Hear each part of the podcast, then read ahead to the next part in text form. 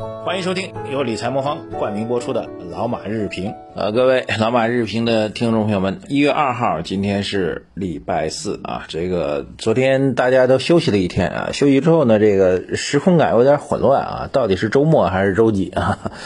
这个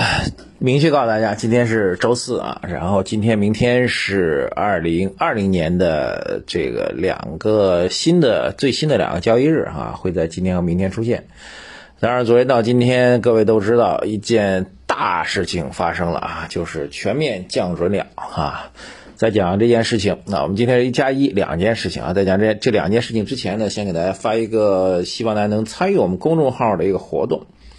我们呢，把这个中国券商当中啊最著名、规模最大的券商全给您在我们公众号当中列出来了。希望大家参与的事情呢，就是选出二零一九年你最想吐槽的券商。并在我们的公众号“财经马红漫”的头条文章下面的留言区写下您的理由或者您的相关的奇葩经历。那么我们这个活动呢会持续一段时间啊，预计在一周左右。那么我们将会选取精彩的留言放在周末的推送里，被我们选中的朋友们呢将会获得我们喜马拉雅的新课和小白理财课的兑换码。谢谢各位的参与。昨天晚上这个存准率终于降了啊。零点五个基点，涉及到八千亿的资金规模。虽然我们从上周开始啊，就给大家做过预测，我们说从上周我们周三、周四做的预测吧。我们当时说的是从现在开始，任何一天啊，这个存准率下降都是属于正常的啊。当然比较遗憾的，上周末并没有动啊，但是选择昨天这时间点动呢，也是比较意外的，因为昨天虽然是一个假期哈，但是毕竟是周三。那么惯例上来讲呢，这存准率的下降一般是在周五的下午，就收盘之后会宣布。那么其实昨天的这宣布时间点呢，有两个重要的特征。第一个呢，它是二零二零年的第一天，说明呢，央行在最关键的时间点啊，从这个第一天啊，新年的第一天就决定要出手啊，这是一个态度、姿态的一个表达。另外一个呢是周三啊，说明呢，对于并不会介意按照惯例来讲，必须在周五去宣布。那么对于本周的周四周五的市场行情会产生直接的影响，所以整体来讲呢是态度非常明确。那么在二零二零年整个货币政策的思路啊，这个会顺应市场的一个诉求、要求或者期待啊，央行会及时做出相关的反馈。好，这是第一个，就时间点上来讲还是虽然比上周末晚了一点，但是总体来讲还是比较靠前的啊，这一点我觉得还是大家要知晓啊。第二个，这次降准呢。被动和主动的因素都有啊。被动因素显然呢，呃，一月份开始，就二零二零年一月份或者一季度开始呢，整个市场的资金面总体上来讲会比较偏紧啊。这个包括之前投放资金的回笼到期啊，包括这个春节和元旦时间叠加所导致的中国人的流动性货币的资金的需求，还包括一点很重要，就是大家知道二零二零年一月份开始，我们讲过。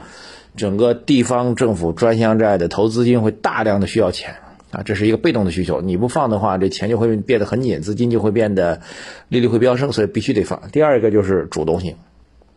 因为从整个二零二零年的资金投放来讲，我们预期会有两到三次的存准率下调。那么从这样来讲，早调比晚调要好，早调对于稳定市场信心啊，对于。整个国民经济的企稳是帮助很大的，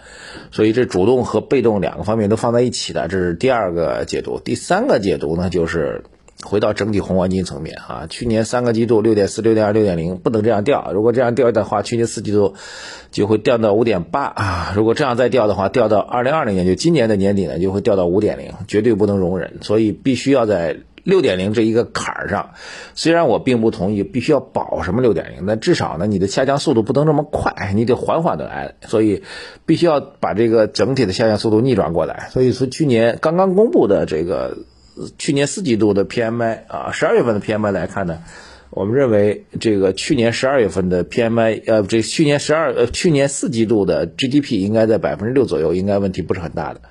那么市场现在其实期待的是今年一季度 GDP 能够略有反弹啊，今年一季度 GDP 能够反略微反弹六点零或者六点一这样一种状况。所以总体来讲呢，看从去年一季度开始算六点四、六点二、六点零，那么目前预测呢四季度六点零，今年一季度六点零或者六点一，它会有一个企稳止跌的一个小小的走平的拐点啊。这拐点的意义其实也很重要啊。虽然有时候宏观跟微观关系不大，但是你想想看。宏观速度快速的下行，大家的心态会受到巨大影响，所以必须在这里做一个设防啊。虽然后面仍然会缓步的下行，然后放在一个长期来看，但是你不能够快速的下行，这是很重要的一个大点啊。这第三个大点。我们从第四大点的角度来讲，再稍微拉长一点，我们经济快速增长三十多年啊，那么未来呢还要保持一个平稳的态势，才能够帮助科技创新的提振。这个平稳的态势呢，意味着经济增长速度不能够快速的掉下去啊。我们预期呢，从历史见上来讲呢，应该是在经济增长速度在百分之五左右，要持续五到十年以上。所以这是第四个大点啊，带给大家。所以今天看起来只是小小的一次的零点五个基点，八千亿的一个降准，但背后宏观层面的深层含义其实非常非常的重要啊，必须得稳住，这个位置必须得稳住，虽然可能只是短期的。稳住，但是你不稳住的话，压力会很大。长期来讲，还会有一个稳住的一个大的点，就是百分之五啊。这是几个宏观方面东西带给大家，很重要啊。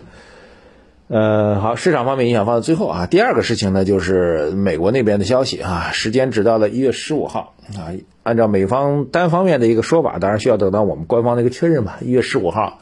第一阶段协议，双方就会这个锣鼓喧天、鞭炮齐鸣的给签掉。哈哈。而且据白宫里面那位老年人说，他说签完协议之后他还要访华啊，这个好像也都是预料之外的。假如这两件事情都能确定的话，呃，两国的这个领最高领导人也都跟见一次当面见一次面的话，那其实意味着这个贸易摩擦的事情会有重大的缓解啊。去年其实所谓的重大缓解，主要是去年。啊，呃，过去两年吧，都是靠着最高领导人两次直接见面啊，见一次面就会缓很大程度的缓解很多。如果这次按照目前美方单方面的说法，十五号一月十五号能签啊，然后中双方领导人还能够在签署之后能够有一次见面，就春节之前双方如果还有一次见面的话，那我觉得中美贸易这点事儿应该是。非常大程度的一个重大的缓解或重大突破吧。当然，这目前是美方单方面的一个说法，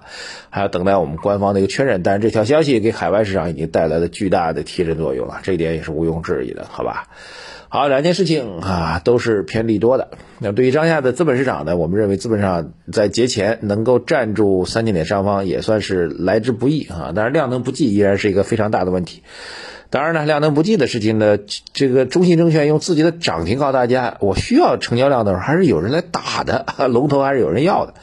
所以我们静待静观其变。现在总体心态比节前要更加的积极哈，两大利好护航，整体的市场心态要比之前更加的积极，仓位可以，我建议各位可以相对明显的提升，来来观察，来期待，来享受啊，甚至是享受所谓春季行情有可能会大幅度体现，毕竟。呃，至少外围因素两大因素来讲，都在顺应着市场经济向的期待，都在顺应着这个整个投资市场向好的一个支撑，更加乐观的心态来迎接二零二零年市场带给我们的投资机遇吧。投资方向啊没有调整啊，稳健的话依然是大金融，这个中间力量周期复苏，激进力量现在加两个啊，一个是我们科技板块，另外一个就是这个券商。啊，就这么四个布局，根据您自己投资风格去选做选择就行。但总体来讲，仓位不要太低，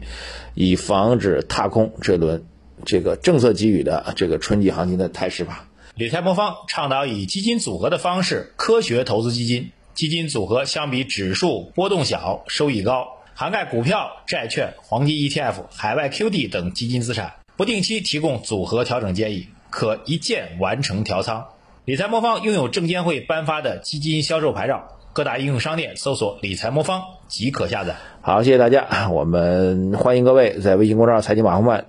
聊一聊您和您服务的券商那点事儿。谢谢大家，希望大家能够多多的转发我们今天节目内容，非常重要，多多的转发推荐。谢谢大家，再见。